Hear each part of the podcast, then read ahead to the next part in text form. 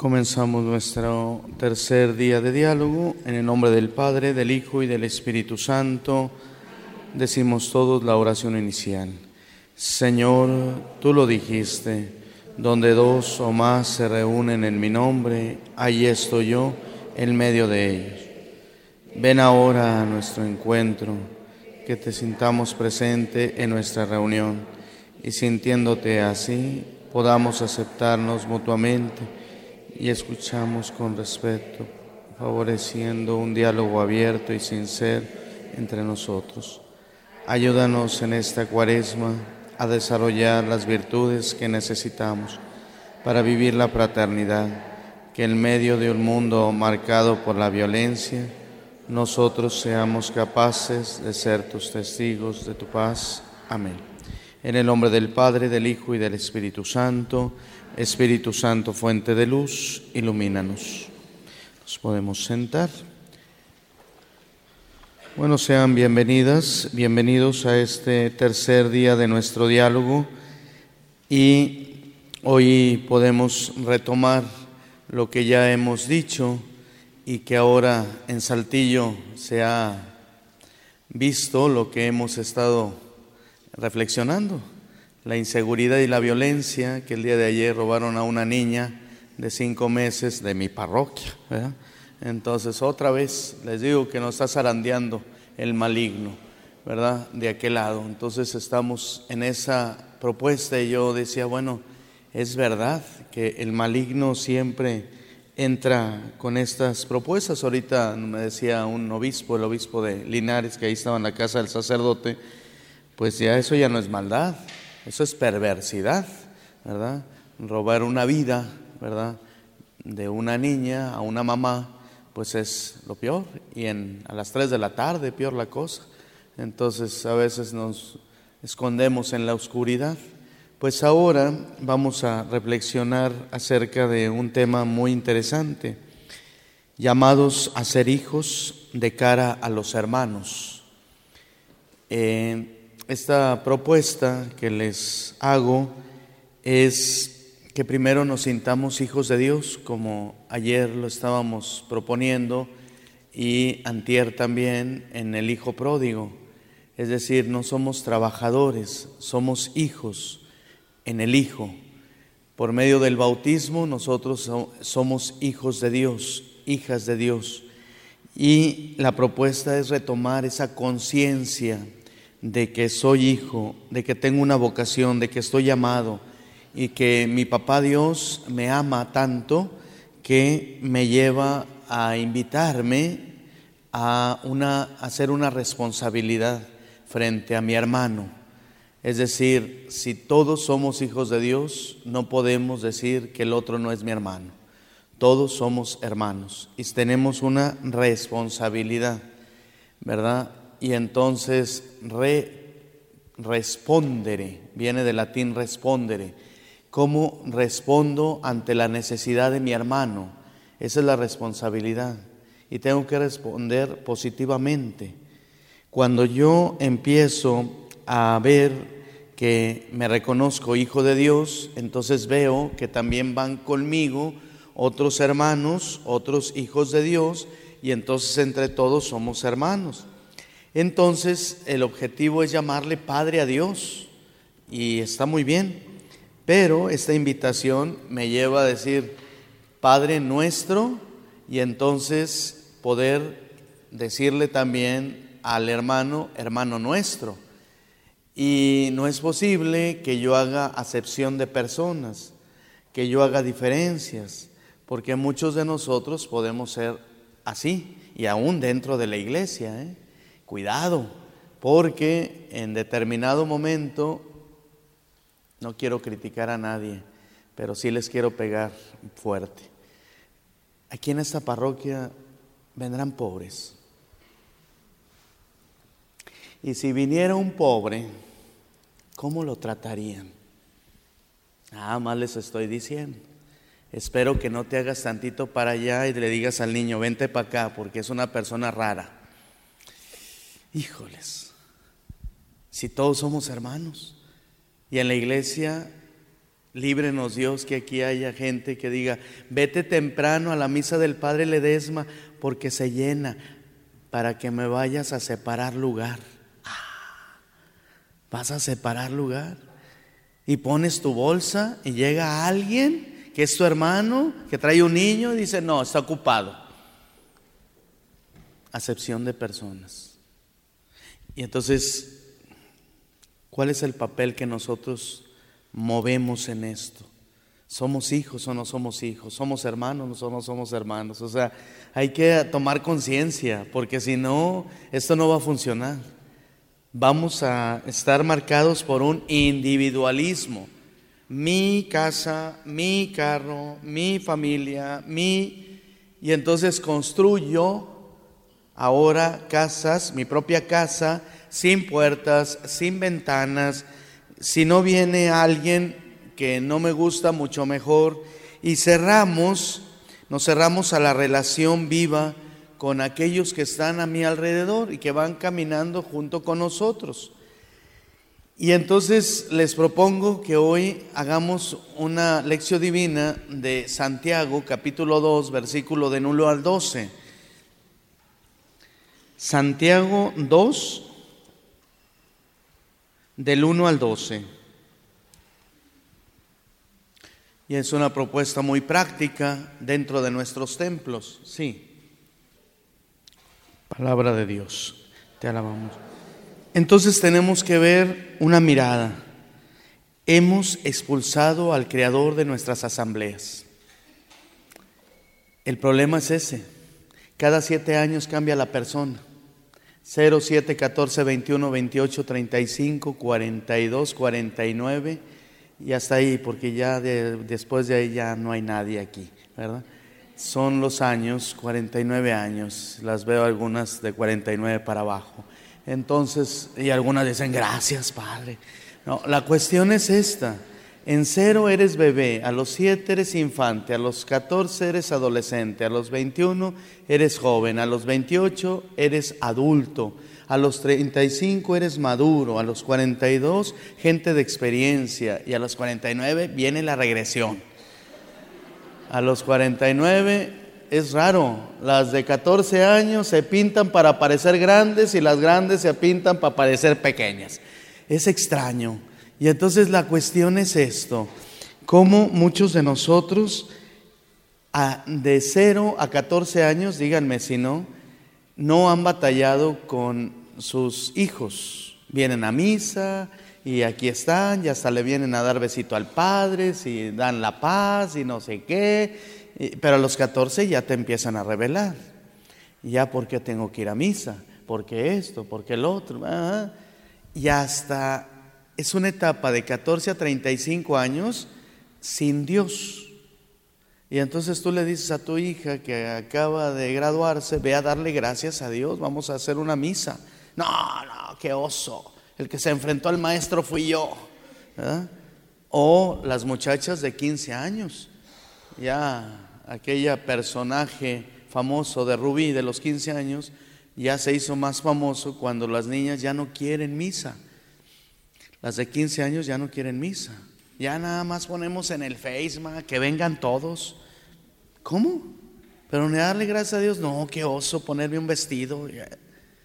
Mejor cómprame un carro. Mejor llévame a Disneylandia. Mejor llévame un viaje. Sin Dios. A Dios lo dejamos a un lado. Expulsamos a Dios a veces desde nuestra conciencia. Sí sabemos que somos cristianos. Sí sabemos que seguimos a Cristo. Pero la sorpresa es que tenemos una conciencia cinética. Ya no hay principios. Entonces agarro la religión como un buffet. Agarro la religión pero sin relación. Sí, soy cristiana pero no voy a misa. Sí soy cristiana pero no me confieso. Sí soy cristiana, sé que soy bautizada, pero el domingo o los fines de semana me voy a McAllen o a Monterrey, pero no voy a misa. Y luego vengo y dice, ay, es que se nos hizo bien tarde y ya no fuimos a misa. Y nos justificamos, tan sencillo. Entonces, ¿qué sucede? Hemos expulsado, además de Dios, hemos expulsado también a los demás de nuestro corazón. Tenemos un corazón, y perdónenme si hay aquí personas, si alguien no le dice nada a esto, a veces es un corazón endurecido. Hay una palabra que se llama eh, en hebreo lev, levev, lev, así como se lev, levev. Y entonces, ¿qué sucede con esta palabra? Eh, significa sangre, sangre. Por eso, eh, para el pueblo judío, la sangre derramada de Cristo Jesús tuvo mucha redención, mucha, mucho significado. Murió un hombre para darnos libertad. Y, la sangre siempre es algo sorprendente. Para ustedes mujeres, ¿verdad? Cada, podemos hablar algo de sexualidad y eh, en ese sentido, que es muy natural que tienen ustedes eh, pues esta situación de cada 28 días y esto y lo otro, y sale la sangre y viene un embarazo y sale la sangre y otra vez la recuperan y, y ustedes no se asustan, sí, les duele y todo lo que ustedes gusten y quieran, pero díganle a un hombre nada más que se corte tantito. Ah, ah, ah, ah. Sí, sí, llévame al hospital y que ya más intername tantita sangre. Es en serio. ¿Por qué? Por la situación de que la sangre en el corazón es lo que bombea todo el cuerpo. Pero la situación es que el corazón que bombea la sangre, en muchos de nosotros se ha hecho eh, ya, ya, no, eh, ya no bombea, ya se hace dura. Y se hace dura por enfermedades del alma, apatía, individualismo, situaciones de indignación, situaciones de falta de fe, situaciones de rencor, de discriminación. Entonces, la, la, la situación es que ese corazón que debe bombear sangre se ha endurecido. Yo no sé si ustedes alguna vez han limpiado una estufa.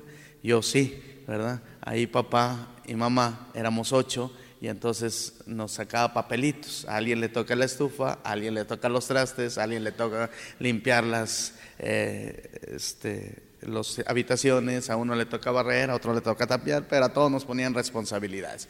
Y papá decía, no se le cae nada, es más, se refirma, ¿verdad? Entonces la cuestión es que a mí me tocaba la estufa y, como éramos muchos, pues a nadie le tocaba limpiarla. Entonces eh, alguien este, ponía leche y a veces se iba a bañar y regresaba, ya se había derramado, pero tenía mucha prisa, entonces ya tomaba el chocolatito y se iba y sin limpiarla, y luego llegaba otro y hacía un huevito y hacía el otro, y luego se derramaba ese huevito con la clara y ahí se quedaba y otra vez hay que limpiar. El detalle es que unos 15 días no la limpiamos y todos la usábamos. ¿Qué sucedió? Se taparon los agujeritos y ya no servía. Eso suele suceder en el corazón humano. Que nos dejamos tanto tiempo sin usar el corazón en el hermano que se ha endurecido. Ya no lloro, ya no soy sensible, robar una niña, ah, qué bueno, este, ¿Sí? Ya no soy sensible. Ah, mataron a Fátima. Ah, pues se la buscó. O sea, siempre somos tan duros que de repente ya nuestro corazón está así como el cochambre. Ese cochambre que ya no te permite servir, ya no te permite ser sensible, ya, ya no te permite dar algo al hermano. Y entonces viene dentro de ti un individualismo. Y el individualismo es vivir hacia adentro. El individualismo es vivir para sí mismo. Poner entonces esa imagen del individualismo es vivir viéndote el ombligo. Es decir, tú eres el ombligo de todo el mundo. Un egoísmo total, un individualismo. Pero si tú contemplas tu ombligo, ten cuidado porque esa fue una relación de una mamá que te dio por ahí de comer. Es decir, la mamá no se tapó el, este ombligo que tú te estás viendo y que es tuyo y que solamente te estás viendo tú, pero acuérdate que ese que es algo bien visible y que todos tenemos ombligo y hay aquella que no tenga. La cuestión es que es un conducto para y dónde entró la vida. Y nosotros tenemos que saber que Dios es el camino, la verdad y la vida. Y no podemos quitarnos esa relación con Dios, porque Él nos dio la vida. Y no podemos encontrarnos con el hermano, como ahorita lo escuchamos, haciendo diferencias o haciendo discriminación o nada más viéndome a mí mismo. El Papa Francisco nos invita en Evangelium Gaudium número 2 nos habla de esto. Es una tristeza que nosotros como cristianos vivamos el individualismo que brota del corazón cómodo y avaro. Es decir, una búsqueda enfermiza de placeres superficiales, conciencia aislada y entonces buscar mis propios intereses. Ya no se escucha la voz de Dios. Venimos a misa, pero si tú vas a tu casa, y, después de la misa te preguntan, oye, ¿qué dijo el Padre? Y algunos de nosotros, para justificarnos, decimos, no sé, pero estuvo bien bonita. Ah, muy bien. ¿Pero qué dijo? No sé, pero de veras, bien bonita. Y nos quedamos en lo bonito de la celebración. No hay un compromiso real. Y si yo mañana les digo, oye, ¿de qué hablé el lunes pasado. Ay, Padre, si no me acuerdo lo que hice ayer. Y nos justificamos para no practicar lo que de veras nos está invitando. Es decir, ya nos entusiasma nuestro corazón para hacer el bien.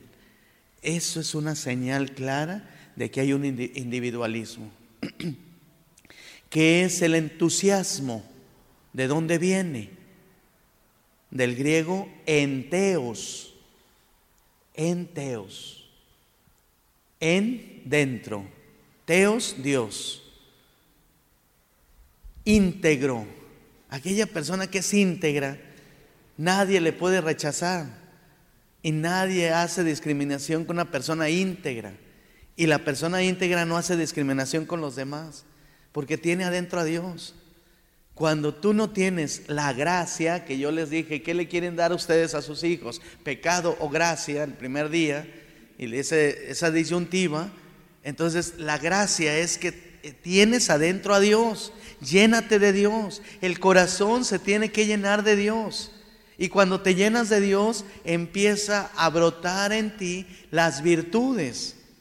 ¿Y cómo se hacen las virtudes? Acto repetitivo malo se hace vicio. Acto repetitivo bueno se hace hábito y el hábito se vuelve virtud. Entonces, si tú no lo practicas, si tú no practicas la sonrisa, y les digo, si ustedes, yo casi siempre en mis conferencias hago tantito reír a la gente, se ven tan bonitas y tan bonitos cuando se ríen la gente. Pero llegamos, y, y les digo esto porque muchos de nosotros cristianos, dice el Papa cuando yo estuve allá con él, en el año 2016, en el año de la misericordia, yo, a mí me tocó en noviembre, el 20 de noviembre, el cierre del año de la misericordia, me tocó estar en Roma ya con el Papa, pero días antes hizo celebraciones, hizo celebraciones para laicos, hizo celebraciones para religiosos, para religiosos, para sacerdotes, y entonces en una de esas celebraciones yo creo que les llegó a ustedes el pitazo de lo que dijo el Papa, porque hace cosas bien raras, ¿verdad? Y ustedes dicen, ay, mira ahora lo que dijo el Papa, ay, mira lo que... Y entonces el Papa nos juntó a los sacerdotes y a los religiosas en una celebración un domingo, y el Papa llegó y se sentó en su silla de Pedro, ¿verdad? Y entonces todos estábamos esperando a ver qué dice. Y allá en los que han ido a Europa, no me dejarán mentir, eh, en los museos siempre se escucha aquella palabra silencio, silencio en, italiano, y así es, la cuestión siempre están en los museos, por, eh, ejemplo, la Capilla Sixtina, siempre están así, silencio, silencio, silencio, ¿Y, así? y el Papa en ese día estaba sentado y el Papa es latinoamericano, es argentino. Entonces nosotros no decimos silencio, o las maestras, silencio, niña. No, no, no. no, no. A veces nosotros acá, entre la raza del pueblo latinoamericano, siempre que queremos callar a alguien, este, hacemos ese signo, ¿verdad? Y el Papa le dice, todos volteamos y ¿qué, qué, qué pasó? ¿Qué pasó? Y la, ¿Ah? todos Y luego volteamos a vernos y dice el papá, oigan, ¿no se han visto su cara de funeral? Y todos volteamos a ver. Parece que venimos a adorar a un muerto y venimos a una sala funeraria. Y cuando llegamos a misa, todo, buenos días, buenos días, estamos como un muerto. O sea, no venimos a adorar a un Cristo vivo así, que, que se te note. Buenos días, vecina, ¿cómo amaneció? No, no, estoy rezando. O sea, yo estoy rezando, yo, yo. Eh, no me moleste. Eh, y la vecina que me está dando un ataque al corazón. Ah, yo estoy rezando. Usted mueras. Es el individualismo. Cuidado. Y a veces así son nuestras asambleas. Entramos a una asamblea y entramos a una sala funeraria. Cuando ustedes se ríen, solamente están utilizando 15 músculos. Y cuando ustedes están enojadas, ¿eh? ¿Eh? así todo lo que hacen en fruncir el ceño, ¿eh? todo lo que hacen, son 115 músculos. Oye, mínimo ríete por economía. Reduces a 100, a 100 músculos menos, ¿verdad?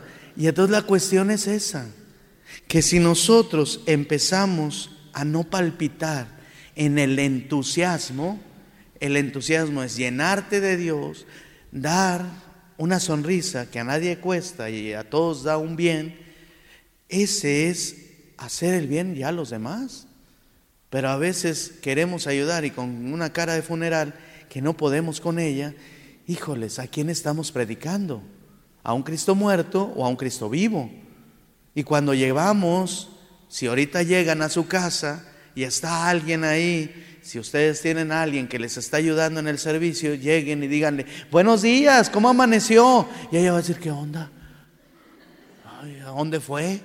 Es que fue a unas pláticas, pues vaya más seguido, ¿verdad? Porque a veces venimos, no has hecho esto y no has hecho la... Oh, espérame, es persona también. Sí, tú le estás pagando, pero ten cuidado, tu corazón ya se endureció. Ya no hay ese entusiasmo. Y a veces porque tú tienes el poder, de repente ya perdemos la responsabilidad hacia el otro. Acuérdense del hombre araña. Todo poder conlleva una gran responsabilidad. Entonces, nuestra iglesia con humildad ha reconocido esto, que tenemos un problema grande. ¿eh? Y el problema es este un marcado individualismo en su mentalidad y en el estilo de vida. Tenemos una iglesia individualista, una iglesia conservadora, y no conservadora de, seguir con nuestras tradiciones, no. Conservadora es como cuando estamos en conserva. Entonces, nada más nosotros, nada más nosotros, nosotros. El grupo, no, no, nosotros, nosotros. Oye, viene otra, no, no, esa no, esa tal vez no está bien, y hay recelo. Y empezamos. No nos vaya a suceder como aquella señora, señoras de la acción católica. Y una vez, ¿qué sucedió? Bueno, no de la acción católica, de la Legión de María. Vamos a poner Legión de María. ¿Saben por qué? Porque las, de acción católica se juntan en, en la iglesia, en el, en el salón, y ponen su bandera y todo.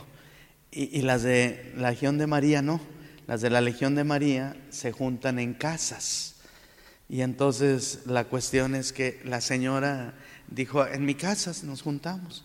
Oye, eran las cuatro de la tarde y algo sorprendente sucedió. Eran las cuatro y entonces dijeron, bueno, primero vamos a rezar a la milagrosa y luego vamos a rezar la oración de como de este personaje que las fundó. Y ya, todo muy bien. Ahora vamos a decir cada quien lo que ha hecho durante esta semana. Yo he ido a tres funerales y yo he hecho esto y he hecho, así son las de la Legión de María, van diciendo, son soldados de Cristo. Entonces van diciendo lo que hicieron durante la semana. Yo fui a ver a dos enfermos y se juntan las horas del apostolado de todas y se la ofrecen a Dios.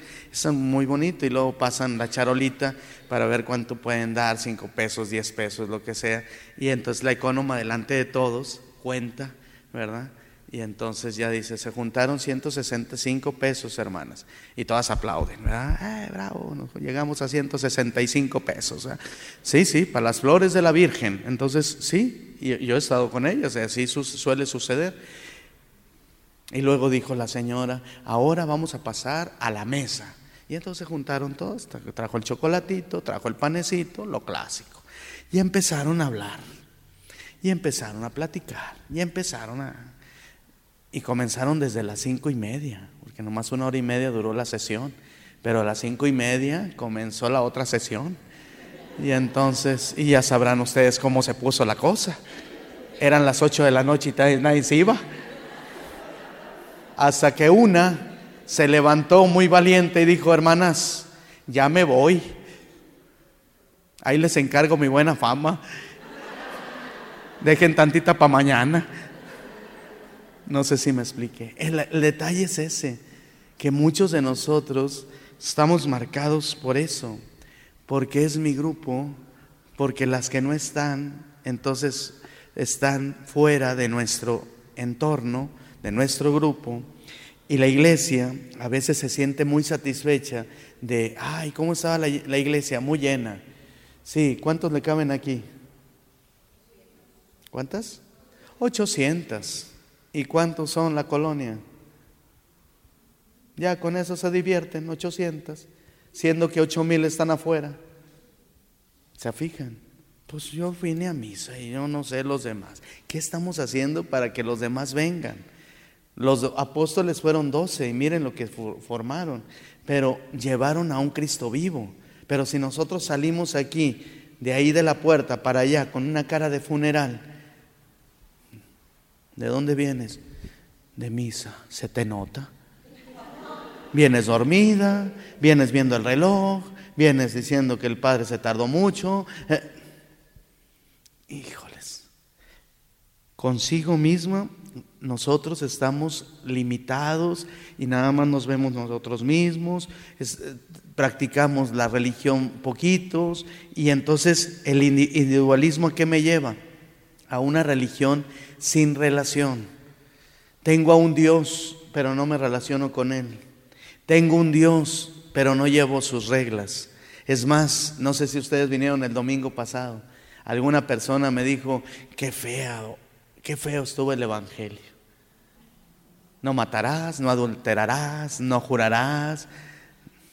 Y entonces dice alguno, y el que se case con una divorciada, media iglesia estaba casada con una divorciada, no le gustó. ¿Es eso? No nos gustan las reglas del juego y hacemos lo que a nosotros nos complazca. Una ética sin compromiso. Sí, sabemos que matar es malo y esto, pero si mata a alguien, tú no te metas, tú no digas nada. No sé si han escuchado eso de sus esposos. Cuando ustedes quieren meterse, tú no te metas, no quiero problemas. Y tú, sí. ¿Es cierto? Incapaz de generar auténticas cosas de fraternidad. Por eso yo les quiero invitar a que este individualismo que se está manejando, ¿qué sucede? Quebranto mi ruptura con Dios, el quebranto con las relaciones, el desinterés por el otro.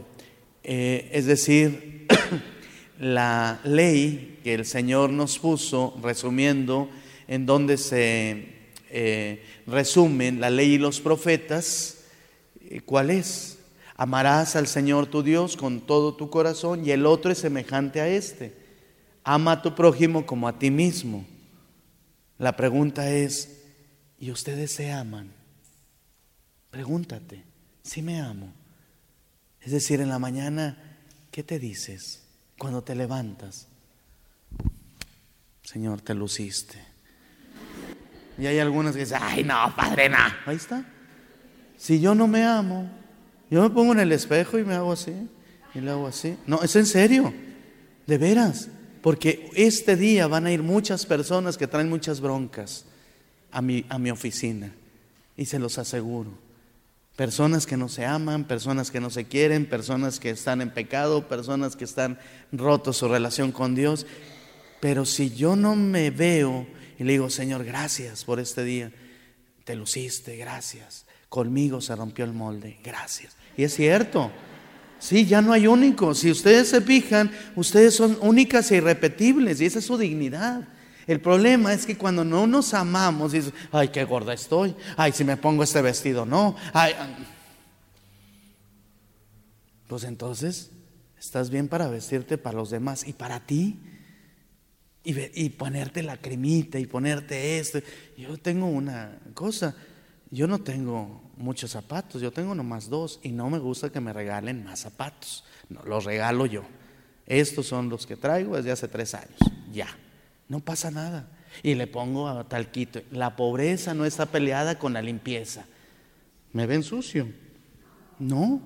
Y este pantalón son 16 pantalones que tengo. 8 me los llevo a la lavandería y 8 me los pongo. O sea, es eso. ¿Para qué quiero más? Y eso es un testimonio mío. Allá en Roma, ¿cuántas maletas me llevé? Una. ¿Y cuántas me traje? ¿20? No. De puros libros. Si quieren un día vayan a mi casa. Tengo mil libros que me traje y mandé 25 cajas de puros libros. Eso sí, porque era el servicio de ustedes. Y esos libros, las leí yo todos, no, son para consultar para ustedes. Y es eso. Cuando ustedes me preguntan algo, permítanme, voy a consultar a mi biblioteca. Pero es en serio, me llevé una maleta y me traje otra maleta, no hay más. Y eso me dio, cuando estuve en Roma tres años, me di cuenta de que no necesito muchas cosas para vivir. ¿Para qué sirve mi carro?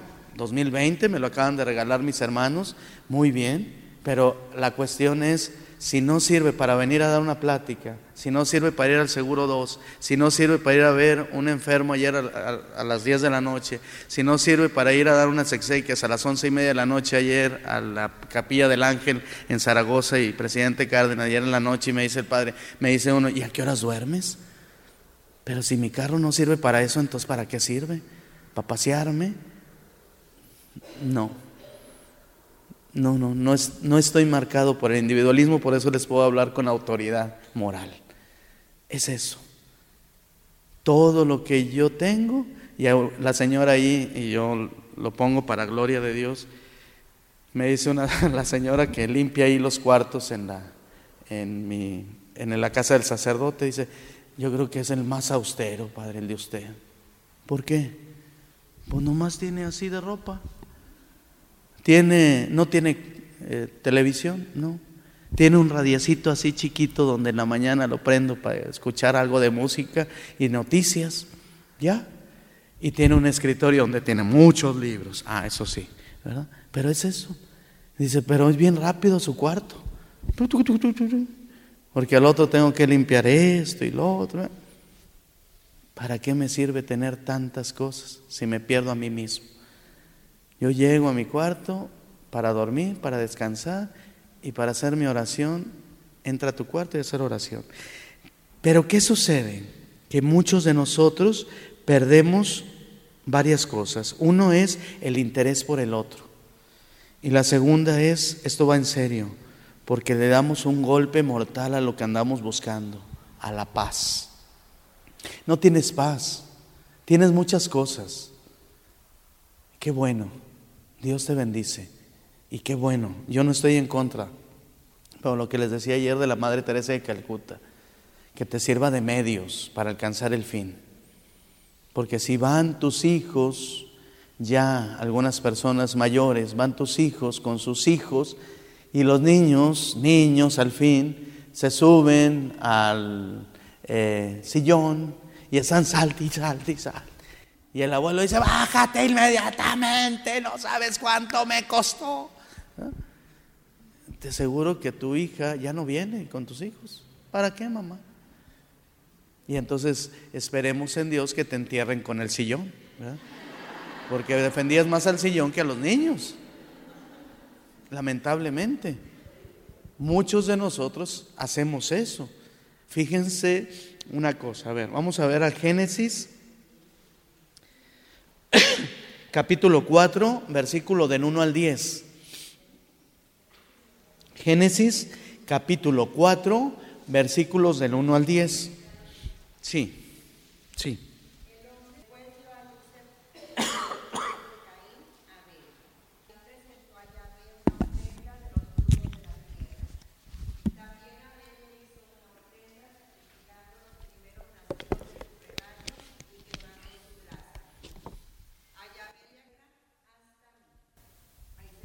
Palabra de Dios.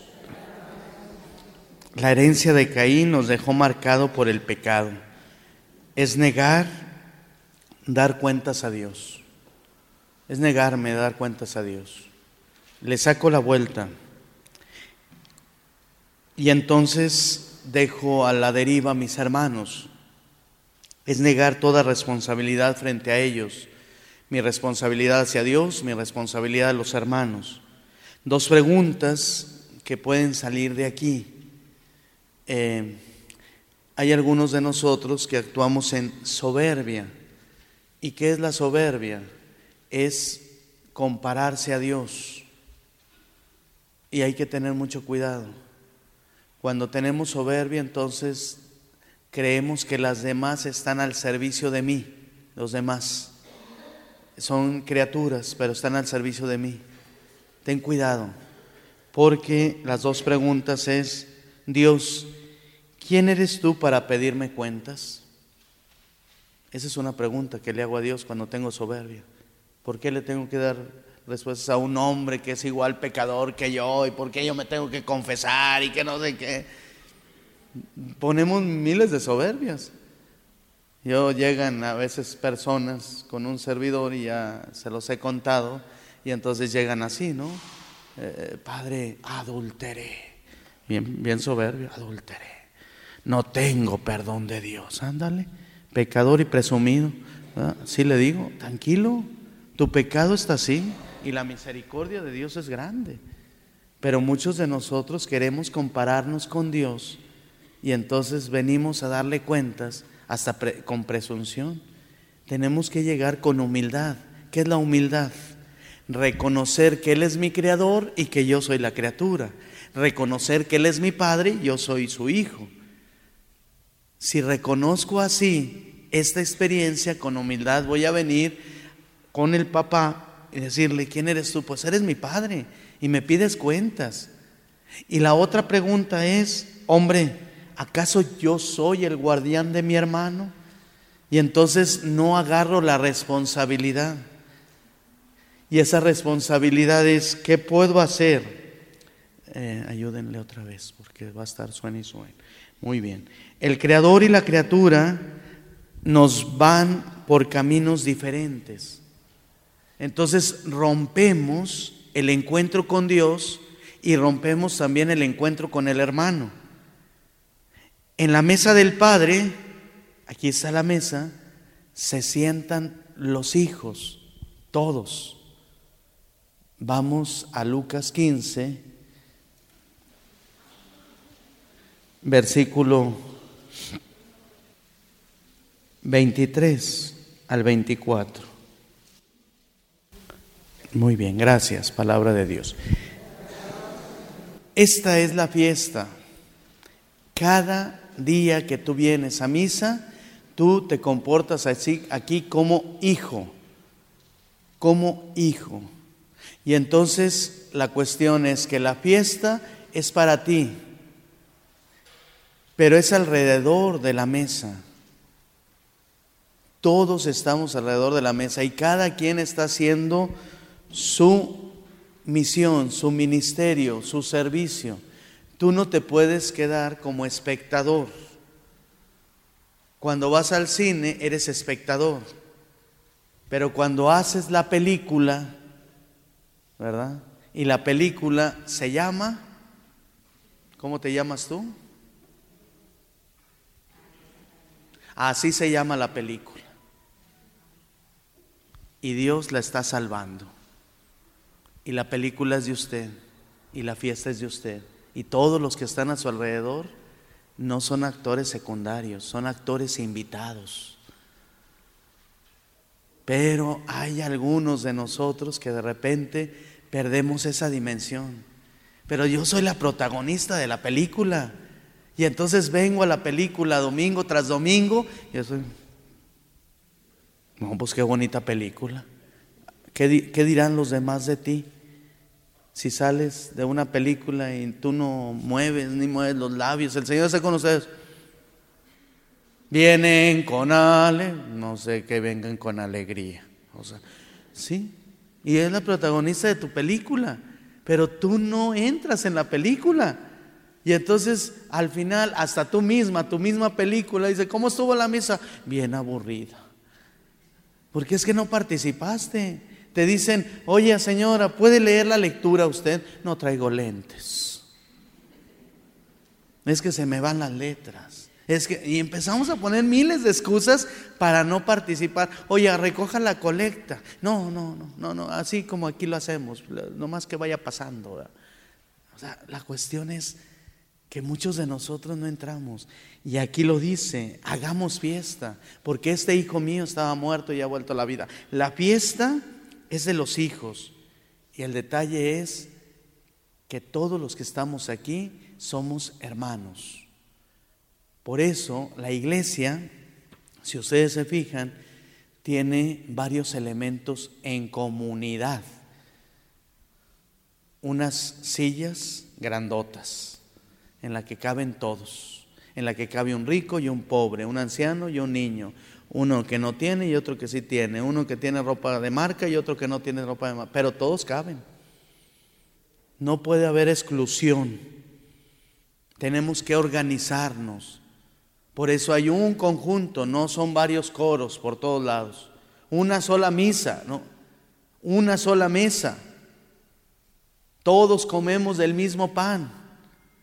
Eso es, son los signos de la comunidad. No se puede celebrar individualmente. Me gusta mi comunidad. Y cuando llegué me dicen, aquí no hay misas individuales. Aquí son misas comunitarias. Ay, ¿cómo? ¿Sí? En la que todas las quinceañeras, tres quinceañeras, pueden estar ahí en la misma misa. Dos bodas, sí, dos bodas en la misma misa. Ay, no, yo pago lo que sea por estar yo sola. Es individualismo. Esos son un signo de individualismo.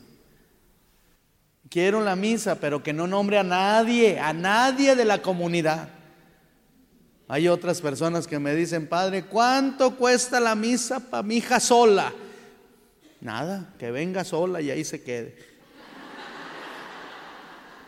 Hombre, y, nadie venimos, no se preocupe, hasta no le cobro.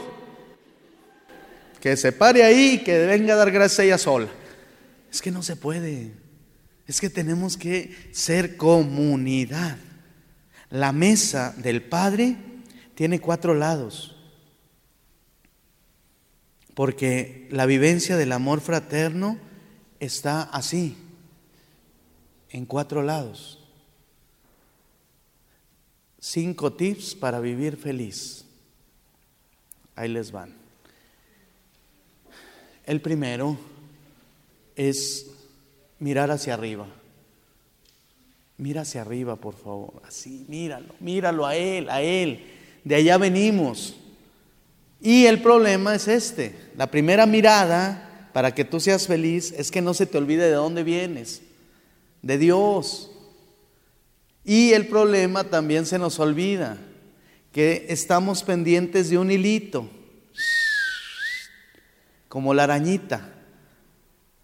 La araña yo jugaba con arañitas cuando era niño y así atrapábamos arañitas, pero nunca supimos de dónde venía. Siempre bajaba. Se dice que la araña, ¿eh? que la araña, si tú le quitas, ¿verdad? La, la telaraña, ¿verdad? pues la araña se mete y ahí se, se queda hasta que tú te vayas. Al día siguiente, ¿qué sucede? Que la telaraña se vuelve a hacer. Ah, Chihuahua. ¿Sí? Pero el problema es que si tú la, la, la arañita le cortas arriba, la araña puede dejar una telaraña hermosa, pero ya no está ella. Ya le quitaste la fuente. Por eso ya no puede hacer la telaraña. Así es nuestra vida con Dios. Tú puedes tener una vida desastrosa, pero si tú vuelves a Dios, a tu fuente, la puedes otra vez reconstruir. Por eso alguien puede ser alcohólica, drogadicta, tiene problemas familiares, tiene desintegración, pero si te unes a Dios, empiezas a reconstruir tu vida y pueden dar testimonio de que Dios hizo algo en ustedes. Por eso las personas que van a Cristo vive o X, eh, ¿por qué? Porque se unen a Dios. Así es la situación. En cambio, si tú ya no te unes a Dios, puedes tener una vida muy bonita, pero vacía. Y te empiezas a retirar de tus hermanos y de Dios. Eso, eso parece como la arañita. Entonces la primera mirada es voltear hacia Dios. Que no pierdas esa mirada. La segunda mirada es voltear hacia abajo. ¿Ok? Voltear hacia abajo. ¿Y por qué voltear hacia abajo? Para ver en dónde estás pisando. Espero que no estés pisoteando la dignidad de los demás. Espero que no hayas pisoteado la dignidad de los demás para llegar tú a ser lo máximo. Es que yo soy la directora de no sé qué, pero pisotea 20 antes de llegar ahí. Pon los pies sobre la tierra. Sábete que estás aquí, que eres humano, que eres criatura, que vas caminando, sí, pero esperemos en Dios que vayas caminando con humildad. Y la humildad es reconocer que la fuente es Dios, no el poder que te da un título. ¿Ok? La segunda mirada es hacia abajo. ¿Ok? La tercera mirada es voltear hacia el frente. ¿Sí? Hacia el frente. Vale, es válido tener una casa, un carro, unos ideales, tener un sueño, tener un objetivo, eh, querer tener un título, querer estudiar, querer... Eh, válido, todo eso. Pero ten cuidado, ¿a dónde vas? ¿De dónde vienes? ¿En dónde estás? ¿Hacia dónde vas? Que tu objetivo sea muy claro, que sea una ética con compromiso, que sea que todo lo que tú vas a realizar, porque hay muchos jóvenes que quieren ser ingenieros, arquitectos, licenciados, pero sin estudiar. Quieren un bebé, pero sin pasar los nueve meses. Quieren una rosa, pero sin espinas. Y entonces ten cuidado a dónde vas. ¿Cómo estás construyendo tu futuro? Y es válido, es lícito. Dios quiere y es un Dios de esperanza. Muy bien. Cuarto, voltea hacia atrás, por favor. Esa es la experiencia que necesitamos tener. ¿De dónde vengo? ¿Cuáles son mis raíces? Yo orgullosamente puedo decir que vengo de una familia muy luchona, que alguno de ustedes me conoció vendiendo semilla de calabaza ¿verdad? en el estadio de béisbol de los Zaraperos de Saltillo. Nosotros teníamos la concesión y de ahí mi papá nos daba comida para todos. Pues cuando yo veo un vendedor, me le cuadro, porque está haciendo su luchita, ¿verdad? Cuando van a la fiesta patronal, voy y los saludo a todos. ¿Cómo van? ¿Qué dicen? El padre vino. Pues claro, yo vengo de las fuerzas básicas, de los vendedores SADCB. Sí, yo vengo de ahí. Hay gente que le ha ido muy bien en la vida aquí, pero acuérdate de tus padres. Acuérdate que son de rancho. Acuérdate que le echaron ganas. Acuérdate cómo no tenía ni para comer. Acuérdate que éramos muchos y nos tocaba un pedacito de carne a cada quien y ahora no, no quieres ni compartir con nadie. Entonces, aquí estamos jugando? Se te olvidó tus raíces y a alguien que se le olvida las raíces, entonces se olvida de sí mismo, empieza a perder su, sus pies y entonces ya eres ingeniero, arquitecto, licenciado y no sé qué más y entonces a todos los tratas pisoteando su dignidad, no los saludas. Es el ingeniero, sí, pero ten miedo porque ni nos saluda. Entonces, ¿a qué nos estamos enfrentando? ¿Cómo vamos viviendo nuestra vida? Y la quinta mirada es voltear hacia los lados, a ver quién va caminando contigo. Arrieros somos y en el camino andamos. A veces estamos arriba y a veces estamos abajo. Y tal vez tú puedas decir, mis hermanos no me necesitan, yo no necesito de ellos, mm, pero ellos sí necesitan de ti. Échales la mano, camina con ellos. Porque al final de tu vida, dice San Juan de la Cruz en, en libros La Noche Oscura, en el, el final de tu vida te examinarán en el amor.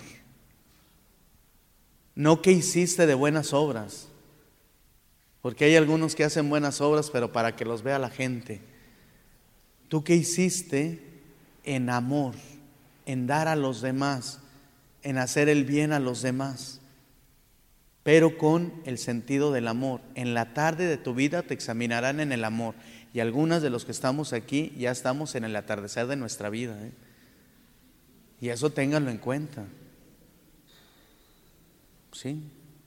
Hoy murió mi cuñado en la ciudad de Tijuana, 50 años, dormidito. Entonces, Cualquiera de nosotros puede ser llamado por Dios. Es lo que les digo. Entonces ahí es donde nosotros tenemos que tener mucho cuidado en esas cinco miradas.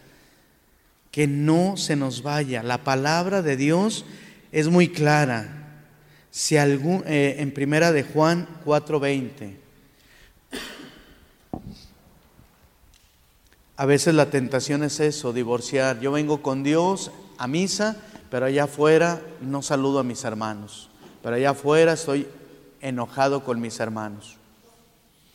Juan, primera de Juan, son las cartas al final, antes del Apocalipsis. Primera de Juan 4:20.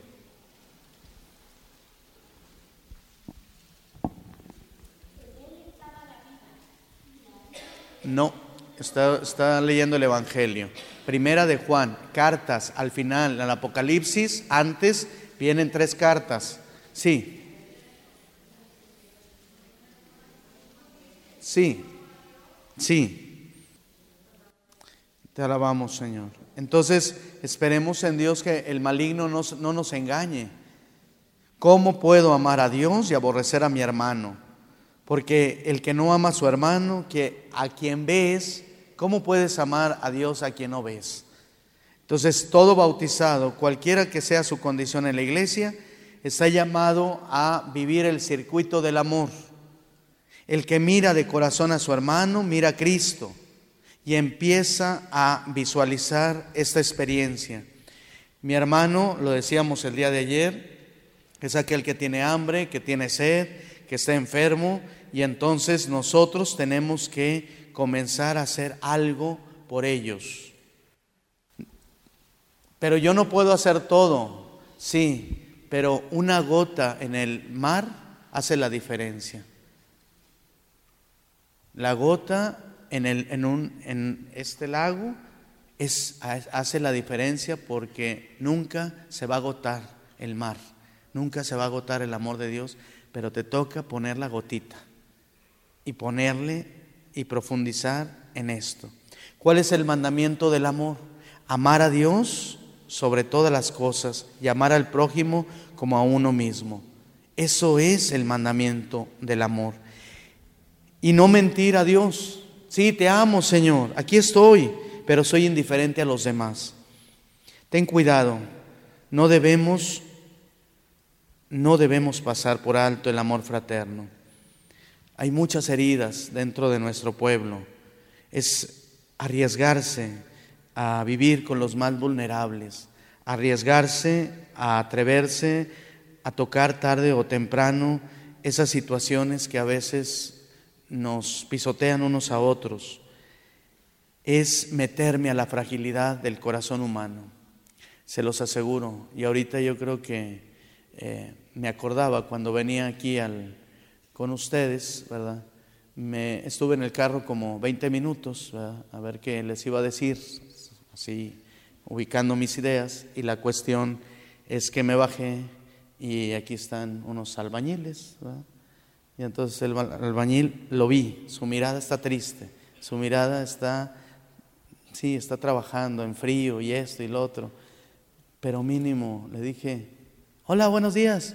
Se me quedó viendo y decir, wow, creo que es el primero. Ya pasaron un chorro de señoras y, no, y me dijo buenos días. Casi, casi así. No, es que eso es el albañil. Es un trabajo te aseguro que no es por gusto que venga a trabajar, es por necesidad. No ha tenido oportunidades, pero una sonrisa, unos buenos días. hagan la prueba y verán qué bueno es el Señor. Ahorita aquí andan, a veces pasan aquí, están trabajando tal vez aquí, no sé, pero el hecho es decirle unos buenos días con una sonrisa. Ya me hizo el día esta señora, se los aseguro. ¿Qué es? Es tocar los corazones de mucha gente, es ver la cara del hermano y no decir, ¿dónde está mi hermano? No, es meterme hacia ellos, a sus entrañas, y no malinterpretaciones malsanas, no, sino gestos que de veras nos ayuden a darnos un abrazo, a darnos una caricia. Todo esto es la ternura de Dios, pero que muchos de nosotros ya hemos quitado y no hemos favorecido a ese Dios en nuestra vida. Hoy les invito a eso, a que de veras este momento eh, nos vayamos muy fortalecidos, pero no podamos separar la misericordia de Dios y la misericordia hacia el hermano. Es sumar las cosas muy claras en nuestra vida.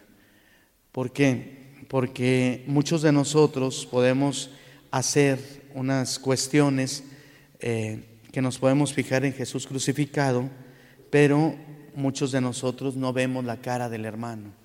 Vemos a Jesús y nos gusta verlo y hasta lo contemplamos y nos quedamos horas contemplando a Jesús, pero no, no contemplamos el corazón del prójimo. Y eso hay que tenerlo muy en cuenta. ¿Por qué?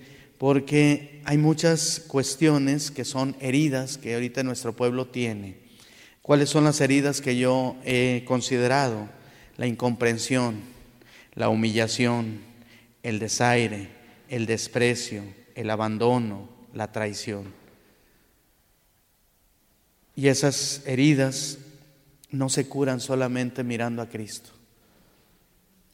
Nosotros somos las manos de Cristo, nosotros somos los pies de Cristo y necesitamos comenzar eh, a tener una experiencia diferente. Hace una semana llegó una señora compungida a mi oficina y para confesarse se confesó y al final cuando le di la absolución dice, Padre, también tengo un problema muy, muy fuerte. Ahí en la casa estoy remodelando la casa y ahí puse un Cristo. Eh, y el albañil es testigo de Jehová.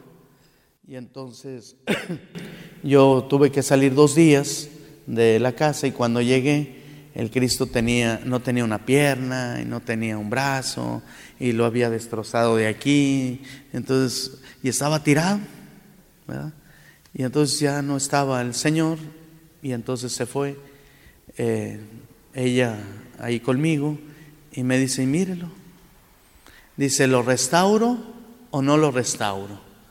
Y entonces yo le di una interpretación y le dije, no lo restaure. Entonces, déjelo donde estaba. ¿Dónde estaba? No, pues al salir de la casa, ahí en la cochera. Ah, ok, ahí déjelo.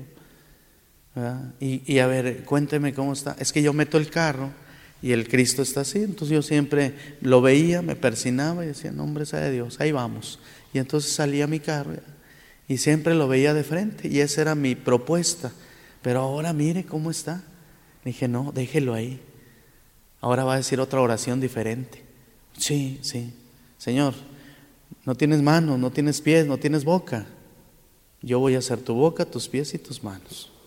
y órale, váyase allá afuera y déle una sonrisa a la gente que no sonríe y ayúdele a la gente que no ayuda. Eh, todo eso. Y la señora dice, pues sí me voy muy fortalecida, Padre, pero sí yo tenía pensado ya destruir el Cristo y nomás dejar la cruz. Dije, no, eso le va a ayudar para comprender que este es el compromiso que nosotros debemos de hacer todos los días, que nosotros somos cristianos, seguidores de Cristo. Si hubiéramos llevado la religión de Mahoma y Alá y Mahoma su profeta, y si hubiéramos llevado el judaísmo, hubiéramos sido judíos, maometanos o musulmanes, ¿eh? pero seguimos a Cristo. Y entonces levántenme la mano, ¿quién de ustedes es cristiano? Y algunos lo piensan, ¿eh? Todavía. Dijo, no, yo no soy cristiano, yo soy católico. ¿De veras? ¿Y por qué? Por esa situación que hay alguna fe entre nosotros, denominaciones, hasta tus hermanos que dicen, yo ya me hice cristiana y tú sigues siendo católica. pues tú también dices, sí, sigo siendo católica. Pues dile, tú, yo también soy cristiana, porque yo como el cuerpo de Cristo y tú no lo comes. Yo escucho la palabra del Señor y tú no la escuchas, tú la lees nada más. Entonces la cuestión es esa que nosotros tenemos que hacer. ¿Cuáles son los signos y gestos? Y ustedes pueden participar eh, de estas cuestiones del Evangelio. A ver, frente al individualismo, Jesús, ¿qué nos propondría? Ser incluyentes, muy bien. A ver, frente a la indiferencia, tener empatía, empatía por los demás, muy bien. Frente a la avaricia, mande. Ser generosos, compartir, muy bien. Frente a la soledad, compañía, muy bien. Frente a la pobreza, ahora sí, compartir. En la otra era generosidad. Frente a la tristeza de tantos, que vive ahorita nuestro pueblo, ¿qué podemos hacer nosotros? Jesús propone acompañar alegría hacia los demás, no tener un, una cara de qué? De funeral, muy bien. Ante la discriminación, inclusión. Ante la desunión familiar, ante la superficialidad en las relaciones, compromiso. Ante la apatía ciudadana, participación. Frente a la envidia,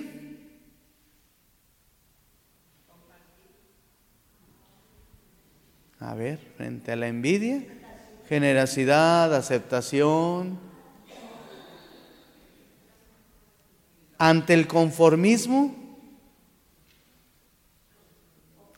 optimismo. Y acuérdense que nuestro Dios, le dije en la, tercera mirada, es un Dios de esperanza. No, no te quiere conformista, pero tampoco quiere avariciosa, ni tampoco quiere egoísta, ni tampoco quiere envidiosa.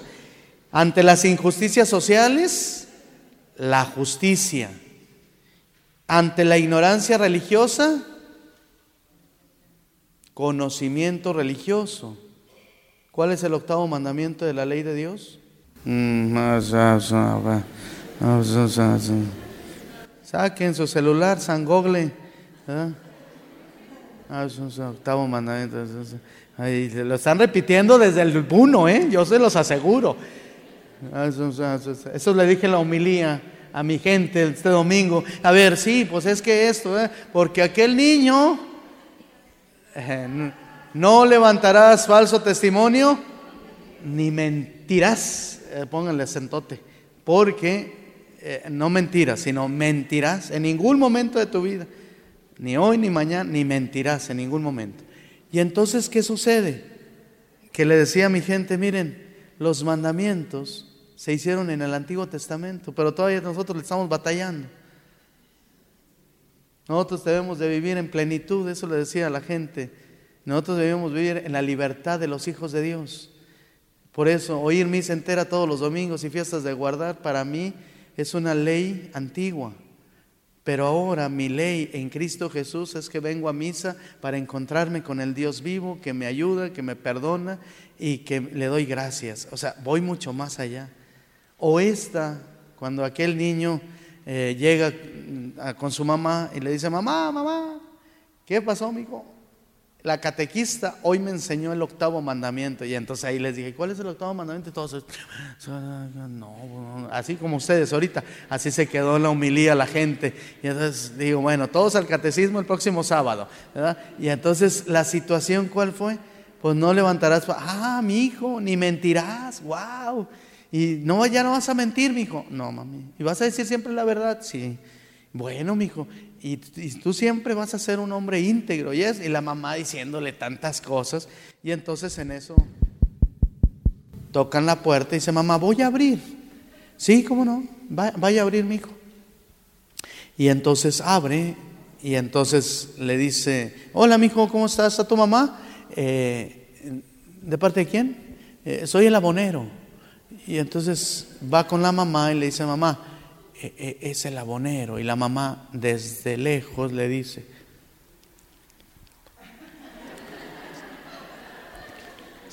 ¿qué? Y va el niño y se acuerda que él no iba a mentir y entonces llega y le dice, eh, señor abonero, dice mi mamá que no está, ¿verdad?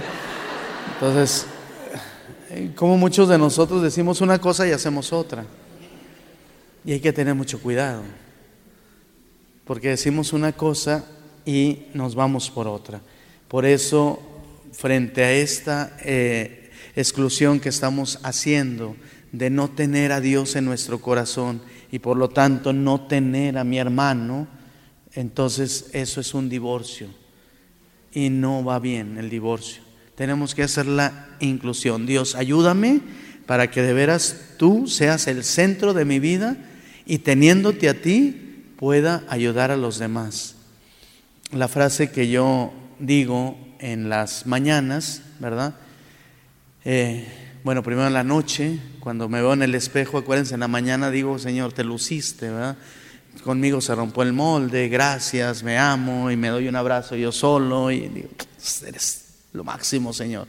Y entonces salgo y digo, bueno, pues", pero en la noche llego y entonces también si me fue de la fregada, no le hace yo llego al espejo y me veo y le digo, Señor, gracias. Y luego ya después me digo una frase a mí mismo y digo, Eduardo, nada te turbe, nada te espante, manda toda la fregada y sigamos adelante, ¿verdad? Entonces, eso, eso es una cuestión eh, que, que a mí me ha ayudado. Al día siguiente me levanto como si nada, me levanto como otra vez, vamos a la guerra, vamos. Y entonces eh, en la mañana, después de hacer mis oraciones, digo una frase que tal vez ustedes ya la han escuchado con algún predicador, pero esa ah, para mí ha sido algo muy eh, positivo, ¿verdad? Eh, el pasado a tu misericordia, Señor, ese ya no lo puedo cambiar. El futuro a tu providencia, lo pongo en tus manos. No sé qué será de este día, pero está en tus manos. Y ese presente, Señor, lo agarro así, como presente. Cuando nosotros vamos a una fiesta, siempre llevamos un presente. Lo agarro como regalo. El presente lo agarro como regalo. Dame tu amor y con él a los que hoy van a relacionarse conmigo. Si ustedes se fijan, es eso.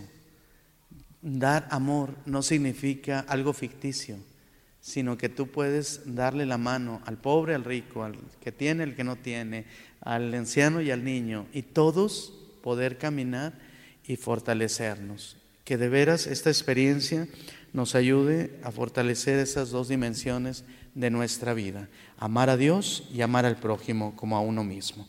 Que así sea. Nos ponemos de pie, hacemos la oración final de este tercer día. Decimos juntos las siguientes invocaciones. Todos, Dios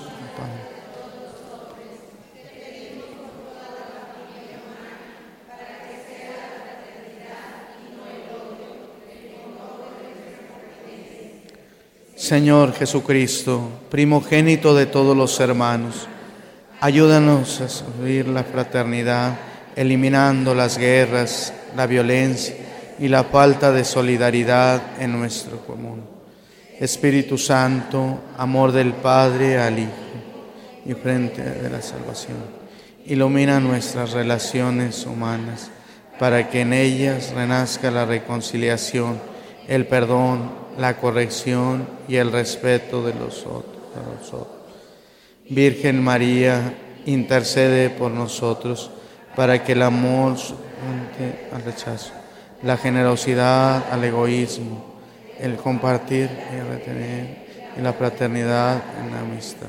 Decimos todos juntos, Padre nuestro, santificado.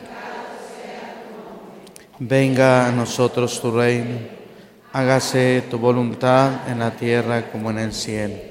Danos hoy nuestro pan de cada día. Perdona nuestras ofensas, como también nosotros perdonamos a los que nos ofenden. No nos dejes caer en tentación. En el nombre del Padre, del Hijo y del Espíritu Santo. Que pasen excelente día.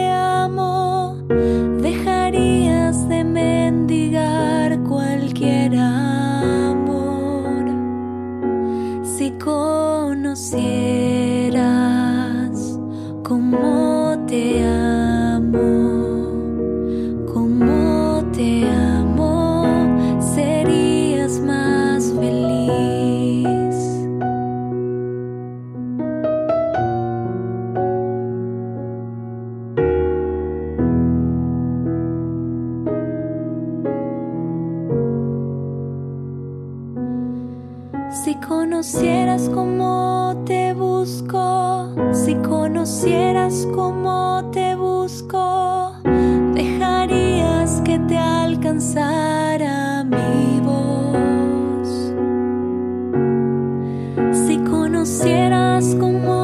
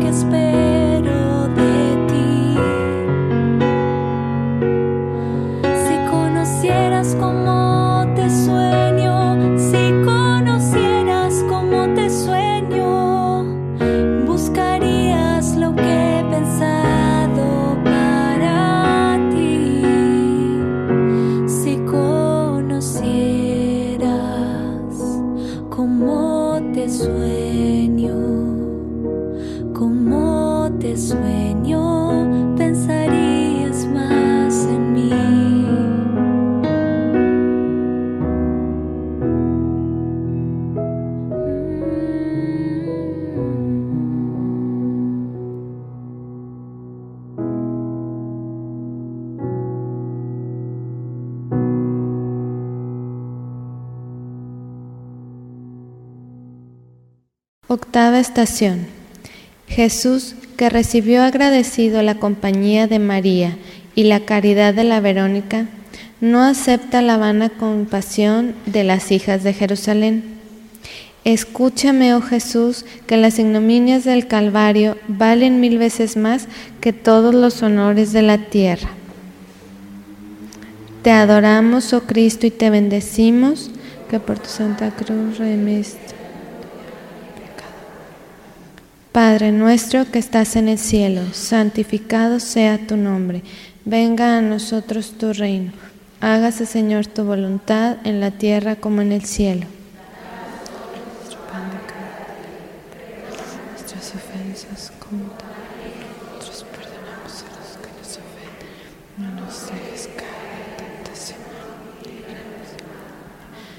Dios te salve María, llena eres de gracia, el Señor es contigo.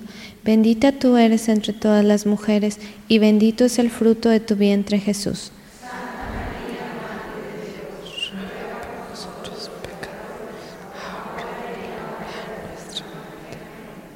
Gloria al Padre, al Hijo y al Espíritu Santo. Gloria al principio, ahora y siempre, por los siglos de los siglos. Señor, pequé, ten misericordia de mí.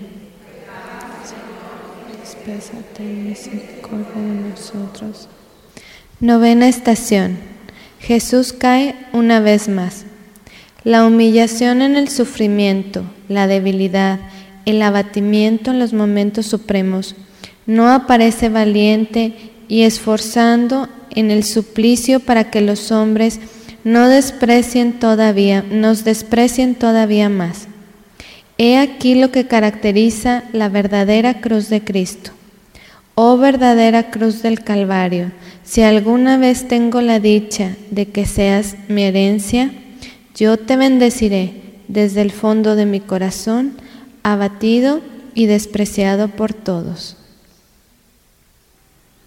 Te adoramos, oh Cristo, y te bendecimos, que por tu santa cruz remiste al mundo de mi pecado.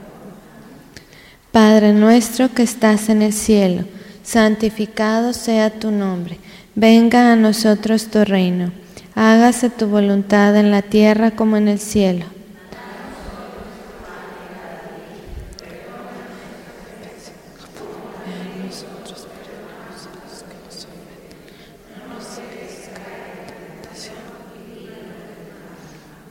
Dios te salve María, llena eres de gracia, el Señor es contigo.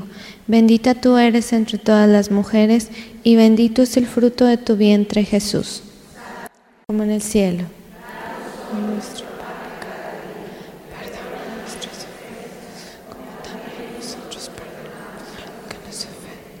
No nos dejes caer en tentación y líbranos del mal.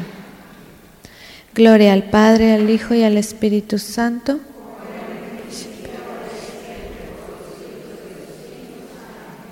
Señor, pequé, ten misericordia de mí. Pecamos, Señor, ten misericordia de nosotros. Décima estación. Llegados por fin, ah, perdón, perdón, onceava estación. Clavan las manos y los pies de Jesús y lo levantan en alto.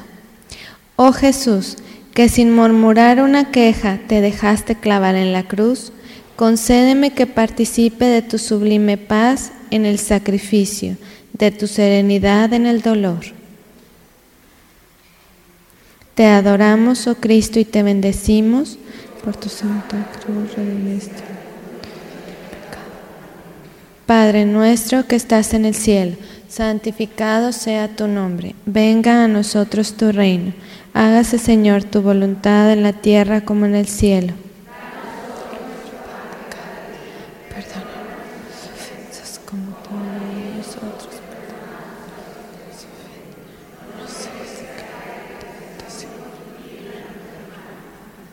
Dios te salve María, llena eres de gracia, el Señor es contigo. Bendita tú eres entre todas las mujeres y bendito es el fruto de tu vientre Jesús.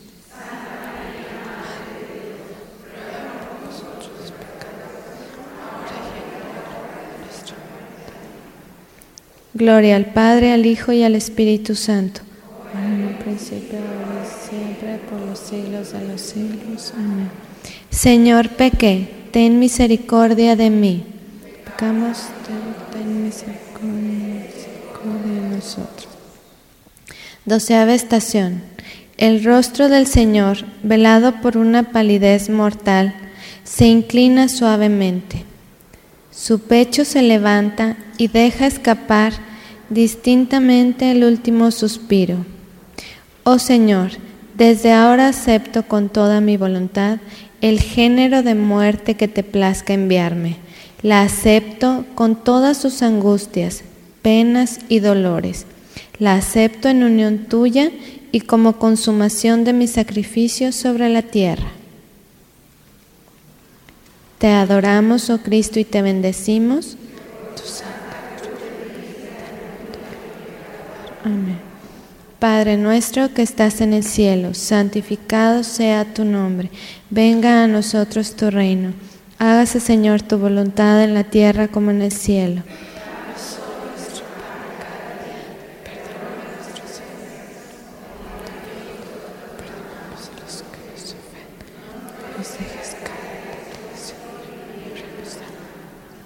Dios te salve María, llena eres de gracia, el Señor es contigo. Bendita tú eres entre todas las mujeres y bendito es el fruto de tu vientre Jesús.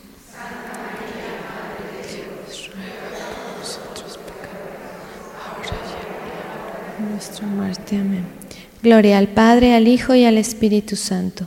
Como en el principio, ahora y siempre, por los siglos de los siglos. Señor, pequé, ten misericordia de mí. Pecamos, Señor, pesa. Ten misericordia de nosotros. Treceava estación. Desclavan el cuerpo de Jesús y lo reciben los brazos de María. Sobre la tierra todo sufrimiento tiene su fin, mas la recompensa es eterna. Oh Jesús, descansando de tus dolores en los brazos de tu Santísima Madre, como en los años de tu infancia, haz que en mis penas y trabajo mi descanso sea arrojarme con un abandono filial en los brazos de María. Te adoramos, oh Cristo, y te bendecimos. Ya lo corto. Padre nuestro que estás en el cielo, santificado sea tu nombre. Venga a nosotros tu reino. Hágase, Señor, tu voluntad en la tierra como en el cielo.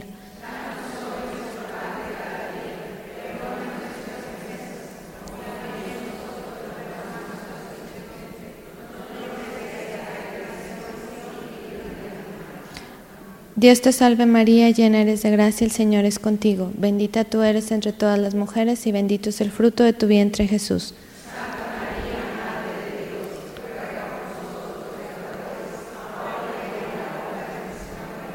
Gloria al Padre, al Hijo y al Espíritu Santo. Señor, pequé, ten misericordia de mí. En nombre del Padre, del Hijo y del Espíritu Santo. Amén.